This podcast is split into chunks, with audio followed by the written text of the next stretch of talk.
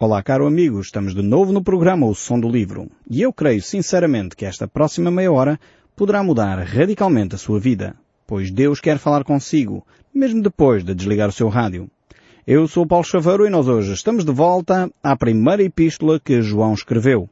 Estamos então no capítulo 2 e vamos olhar para o verso 29 para podermos dar um pequeno contexto e depois iremos aprofundar o capítulo 3.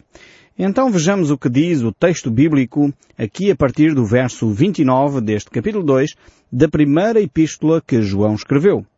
Diz assim a palavra do nosso Deus. Se sabeis que Ele é justo, reconhecei que todo aquele que pratica a justiça é nascido dele.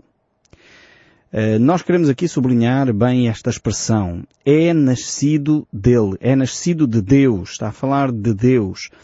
É preciso realmente cada um de nós uh, termos esta consciência que é necessário nascer de Deus. Nós, como seres humanos, uh, podemos dizer que com o relacionamento espiritual temos dois nascimentos. Um nascimento natural, da nossa mãe, que todos nós passamos, e aqueles que tomam esta decisão de entregar sua vida a Jesus podem ter esta experiência de um nascimento espiritual. Mas alguns podem ficar surpreendidos, mas como é que isso é possível, um nascimento espiritual? Então, mas temos que fazer alguma coisa assim de extraordinário? Essa foi a mesma pergunta que um homem religioso, com muitos anos de religião, era até sacerdote no tempo de Jesus, ficou também admirado com a mesma afirmação que Jesus havia feito. Necessário vos é nascer de novo. Eh, e o próprio Senhor Jesus Cristo, ao esclarecer esta ideia, ele diz aquele que nasce da carne é, é nascido da carne. Aquilo que é nascido do Espírito é efetivamente Espírito. Então é necessário realmente nascer de novo e quem não o fizer não pode ver o reino de Deus. Isto tudo são palavras do nosso Senhor Jesus Cristo que nós encontramos uh, no Evangelho de São João, também escrito por João, no capítulo 3 uh, eh, deste mesmo Evangelho, onde é narrado esta história uh, em que Jesus se encontra com este homem religioso, Nicodemos. E realmente é um texto extremamente interessante para responder a esta pergunta, o que significa efetivamente nascer de novo. E também eh, como podemos nós nascer de novo. Bem, aqui, eh, olhando de novo para a epístola que João escreve no capítulo 2, verso 29, ele diz exatamente, se sabeis que ele é justo, reconhecei também que todo aquele que pratica a justiça é nascido dele. Então tem aqui dois aspectos importantes para nós considerarmos e verificarmos a nossa espiritualidade primeiro nós temos que reconhecer quem Deus é. Aqui o texto bíblico é muito claro. Se sabeis que Ele é justo. Quantas vezes nós temos uma percepção errada acerca de Deus? Uh, talvez uh, temos alguns adágios populares, algumas conversas que muitas vezes denotam o nosso desconhecimento acerca de quem Deus é. Por exemplo, quando nós dizemos que Deus dá nozes a quem não tem dentes, isto revela uma concepção de Deus. Ou seja, Deus é injusto. E por isso mesmo Ele dá presentes àqueles que não os podem receber. É o que diz este adágio que nós acabamos de citar. Então isto tem a ver com a nossa perspectiva acerca de Deus. Aqui o apóstolo João diz que nós sabemos que Deus é justo. Ou seja, Deus não é um Deus que está de humores. Deus não é um Deus que acorda mal disposto. Deus não é um Deus que hoje lhe apetece fazer bem e amanhã, se quiser, eh, vai punir uns quantos seres humanos. Deus não é assim. Deus é um Deus que é justo. Deus é um Deus que é amor. Deus é um Deus que é luz. Isto tudo nós retiramos daqui da primeira carta eh, que João escreve. Então ele primeiro manifesta a importância de nós conhecermos quem Deus é. E depois eh, temos que ter uma prática que se ajuste a esta realidade. Ou seja, nós não podemos simplesmente ter ideias, ter dogmas, ter doutrinas que depois não têm implicações práticas no nosso dia a dia. Não. Ou nós realmente acreditamos eh, no que acreditamos e, consequentemente, vivemos assim. Por isso é que muitas vezes eu falo aqui que nós não podemos uh, afirmar que somos cristãos quando na realidade não estamos a viver e a praticar uh, os ensinos de Cristo. Então alguma coisa não está bem dentro da nossa perspectiva de vida, dentro da nossa própria filosofia de existência. Nós temos que realmente uh, ser coerentes entre aquilo que afirmamos e aquilo que vivemos. Então se reconhecemos que Deus é justo, também devemos nós próprios praticar a justiça. E praticar a justiça é viver em santidade, é viver em retidão diante de Deus e diante dos homens. Praticar a justiça são coisas tão simples como quando alguém se engana, por exemplo, no troco, eh, na caixa do supermercado, é devolver aquilo que a pessoa nos deu a mais ser e viver em justiça é quando nós verificamos alguma situação de injustiça, e infelizmente no nosso país há muitas, é tomar uma posição clara, tomar uma atitude que seja em conformidade com aquilo que é justo e correto, com aquilo que vai de encontro a respeitar o próximo, daquilo que vai de encontro às necessidades do outro. Então viver em justiça, praticar a justiça, tem a ver com estes aspectos. Não é simplesmente um conceito. Não é simplesmente uma ideia, hum, enfim, mística ou esotérica, uma ideia que fica no mundo das, das ideias. Não, mas é uma ideia prática. É viver no dia a dia com justiça. Mas o texto bíblico, e não podemos simplesmente ficar com esta referência só, o texto bíblico nos desafia a ver a justiça com equidade, com equilíbrio com uh, discernimento e sensibilidade, porque muitas vezes, uh, em nome de uma certa justiça, uh, cometemos atrocidades, cometemos exageros, e pode-se realmente exigir uma justiça cega se nós não tivermos realmente um equilíbrio, perceber o que é bom senso, o que é correto. E quantas vezes se cometem atrocidades simplesmente porque se quer ficar agarrado à letra da lei sem nos apercebermos que é preciso ter atenção àquilo que é as realidades das pessoas.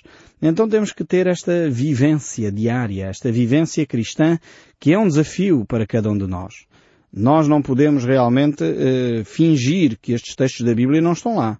Eles estão e nos desafiam a esta prática constante no nosso dia a dia, esta vida de separação. Quando eu falo aqui em santidade, eh, tem a ver com isto, uma separação, de não nos uh, ajustarmos aos valores que a maioria das pessoas se ajusta. Temos que ter uh, um sentido mais elevado e foi exatamente isso que Jesus nos ensinou quando ele falou o Sermão do Monte. O Sermão do Monte é de facto um dos textos mais lindos das Escrituras e nós podemos ver neles uh, o apelo de Jesus ao coração de Deus. Uh, Jesus começa por descrever aquilo que era realmente o sentir de Deus para com o homem. O que é que Deus queria que acontecesse no coração do homem? E por isso mesmo Jesus, a certa altura, resume a lei a dois grandes mandamentos, amar a Deus e amar o próximo. E por isso nesse Sermão do Monte ele começa por fazer algumas reflexões, que são as bem-aventuranças que nós tanto eh, gostamos, eh, textos tão lindos como esses, mas no mesmo sermão ele diz, eh, lembram-se do que foi dito aos antigos, não adulterarás. E depois Jesus diz, mas o sentido não é simplesmente um homem e uma mulher terem relações sexuais fora do casamento. O sentido é ir um pouco mais longe. E Jesus aumenta nesta reflexão a fasquia, dizendo que se um homem na sua mente já começou a conceber uh, ideias em relação a uma mulher, já no seu coração cometeu adultério. Então, Jesus eleva a fasquia do relacionamento, eleva a fasquia da justiça, eleva a fasquia da santidade mostrando claramente que nós não conseguimos, pelas nossas forças, viver uma vida justa, viver uma vida santa, viver uma vida que agrada a Deus. É por isso que nós cristãos necessitamos tão desesperadamente de Cristo. Nós não conseguimos viver a nossa vida diária sem a presença de Cristo. Nós, por natureza, se você for muito parecido comigo, uh, e, e, você já sabe que eu aqui falo abertamente do meu coração, uh, você se calhar vai ser uh, egoísta, vai pensar em si próprio primeiro. Se está numa fila e chega alguém com um carro de compras, você vai pensar, bem, eu tenho que me despachar, tenho que me colocar à frente desta pessoa. Nós somos, por natureza, assim nestas pequenas coisas e nas grandes coisas. É por isso que toda a gente cobiça as pessoas riquíssimas do nosso país. Ah, o fulano tal ganha tantos milhões de euros. Ei, como eu gostava de ganhar aquilo. Eh, eh, isto tem a ver com uma certa inveja, um certo desejo de ter uh, esses bens materiais. E, e muitas vezes nós nem nos apercebemos como isso vai minando a nossa mente vai minando os nossos sentimentos. É por isso que Jesus diz que nós necessitamos dele. Precisamos dele para realmente travar essas nossas emoções, esses nossos desejos que muitas vezes não estão em conformidade com aquilo que Jesus nos diz de olharmos para o céu e aí sim colocarmos os nossos tesouros. Fazermos os nossos tesouros na eternidade. E não aqui, na, na terra. Aqui na terra, a traça, a ferrugem, os ladrões vão roubar uh, e uh, o crash da bolsa vai acontecer, o petróleo vai subir e há crises económicas que levam pessoas que eram riquíssimas à falência. Por isso não vale a pena confiar nestes bens daqui na terra. Mas vale sim a pena confiar naquilo que é o mais fiável de todos e aquilo que não falha, que é o próprio Deus.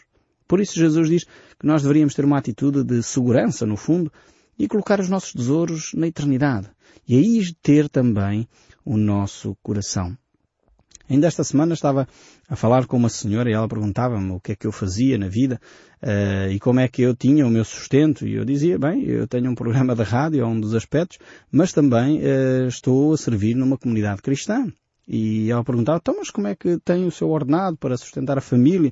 Eu disse, de ofertas voluntárias que as pessoas fazem. Ela disse, ah, mas isso é terrível, isso é difícil. Sim, sim, por um lado é verdade. Mas por outro lado, também pensei eu comigo próprio, é talvez a decisão mais acertada, mais segura. Porque eu estou a depender de Deus e não efetivamente das pessoas. Não estou a depender se a Bolsa de Valores está em alta ou está em baixa, se o petróleo subiu ou desceu, se a crise económica é grande ou não é, porque eu dependo de Deus. Dependo daquele que é o Senhor de todas as coisas. E é Ele quem me sustém. Não tem a ver com os recursos da comunidade, tem a ver com o próprio Deus, porque as promessas sobre esta matéria provêm de Deus. E depois, refletindo eu, pensei bem, no fundo esta foi a decisão mais acertada e mais segura que alguém pode tomar. Porque nós, na realidade, estamos a depender de Deus e não da economia, não dos homens que são falíveis, egoístas e corruptos, mas de um ser que é justo. Por isso, João diz aqui que nós deveríamos saber quem Ele é. Deus é justo. E este é um grande desafio para cada um de nós. E percebendo isso, entendemos que, na realidade, este Deus justo não pode ser comprado. Este Deus justo não pode ser corrompido. Este Deus justo não pode ser subornado. E talvez você está a dizer, mas Paulo, espera lá, como é que nós podemos subornar Deus? Eu creio que muitas tentativas têm sido feitas. Muitas pessoas pensam que podem subornar Deus com os seus dízimos. Ai, se eu der o meu dízimo, Deus vai fazer e acontecer. Ai, eh, se eu der o meu dízimo, Deus vai abençoar a minha saúde. Se eu fizer assim, se eu fizer assado, e infelizmente há congregações a, a, a se aproveitarem dessa boa fé a, dos seus fiéis para extorquir o dinheiro às pessoas.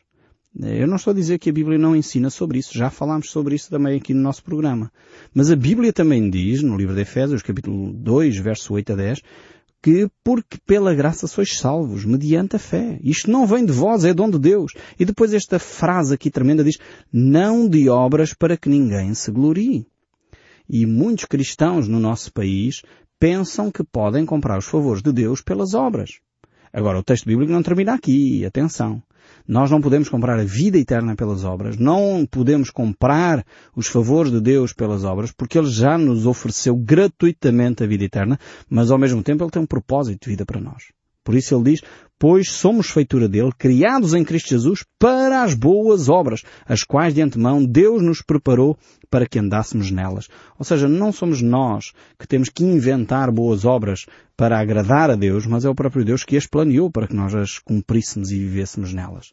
Então não tem a ver com velas que eu ofereço, dízimos que eu dou, esforços humanos que eu faço, mas tem a ver com a graça de Deus e é quando eu entendo isto que a minha relação com Deus começa a ser diferente. Percebo que estou nas mãos de Deus, dependo do sacrifício de Jesus.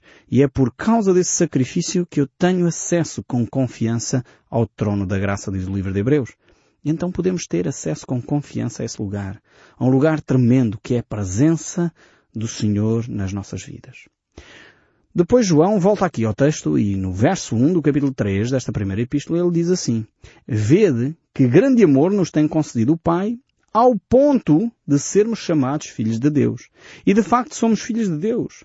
Por essa razão, o mundo não nos conhece, porquanto o mundo não o conheceu a ele mesmo.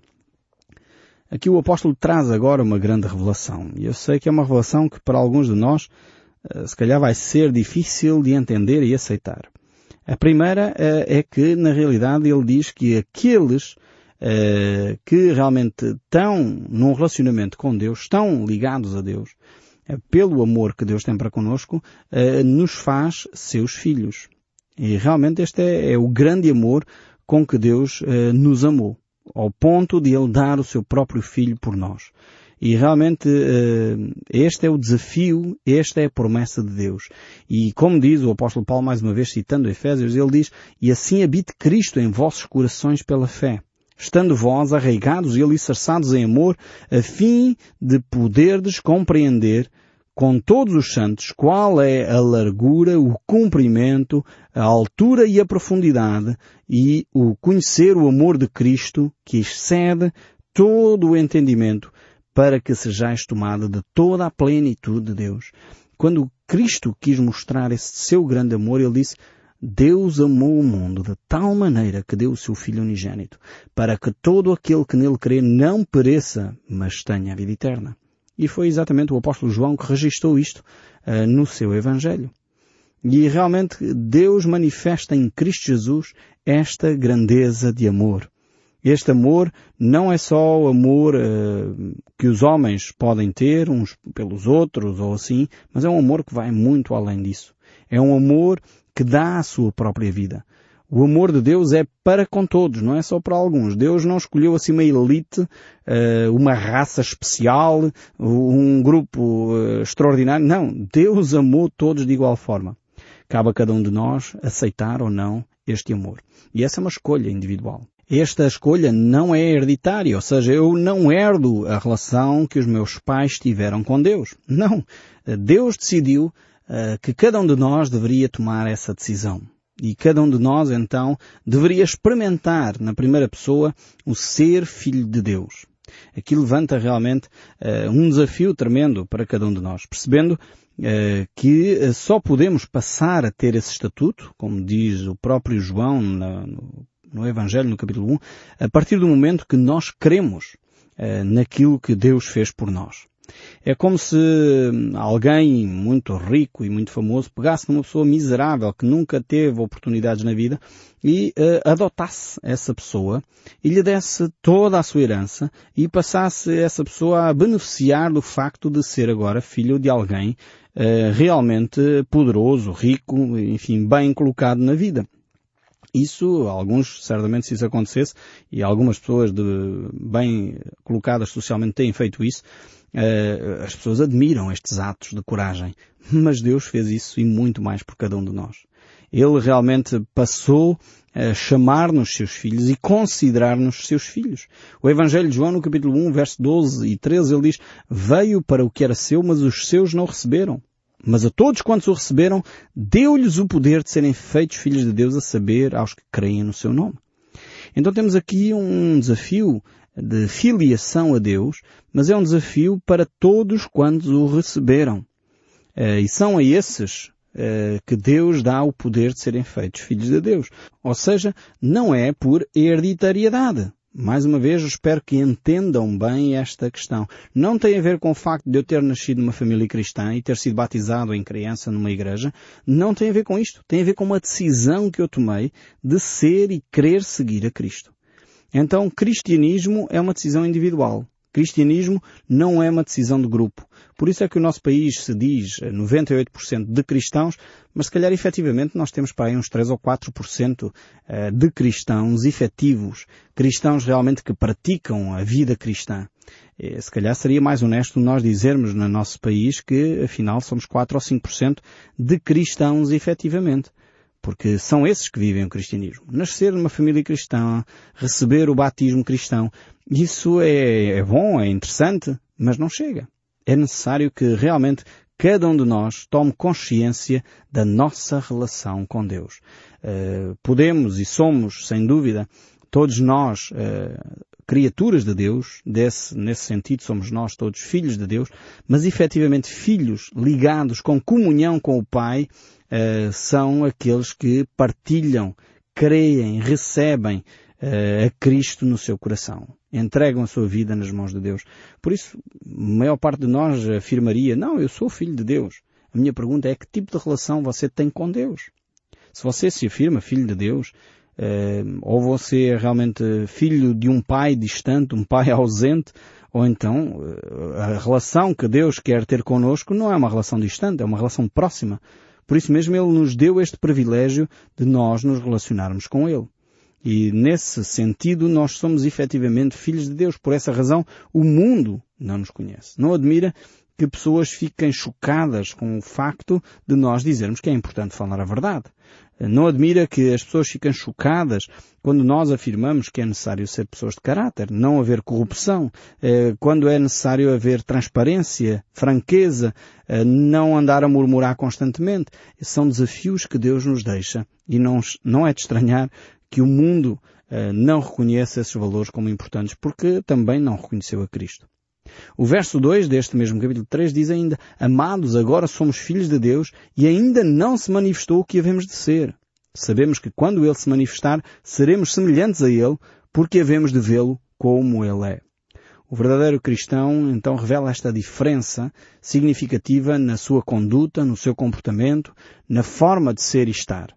Porquê? Porque ele abraçou os princípios que Cristo ensina. Abraçou um estilo de vida, que é um estilo de vida semelhante ao de Cristo. Agora, os seres humanos não veem como uh, Deus vê. Esta transformação ocorre no nosso íntimo. Vê-se também nas nossas ações, mas essencialmente ocorre no nosso íntimo. Estou-me a lembrar daquela história do Velho Testamento, quando Samuel foi para nomear Davi como rei. Ele chegou à casa de Jessé e ali começou a ver os filhos de Jessé. Ele pensava, bem, o mais velho é alto, forte, deve ser este o rei de Israel. E Deus dizia, não, não é este, passa outro, não, não é este, passa outro, não, não é este. Até que se esgotaram os filhos e Samuel perguntou, não tens mais filhos? Ah, tenho lá um moço que está a cuidar das ovelhas, é um rapaz pequeno. Ele disse, chama lá o rapaz pequeno. E, e, Samuel disse, não, é este, realmente Deus confirmou no coração de Samuel, é este o rei de Israel. E Deus disse, Deus não vê como vê o homem. O homem olha ao exterior, porém o Senhor o coração. E que realmente as suas decisões sejam tomadas em sinceridade no seu coração. Porque Deus olha para o seu íntimo, Deus vê aquilo que é as suas decisões no seu íntimo. Então seja um cristão comprometido com a palavra de Deus, viva realmente aquilo que Jesus ensina e assuma o seu cristianismo de uma forma sincera, de uma forma genuína. E certamente Deus o honrará por essa decisão. No próximo programa nós voltaremos a olhar para esta carta de João que tantos ensinos tem para nós. Até lá, que Deus o abençoe ricamente e até ao próximo programa.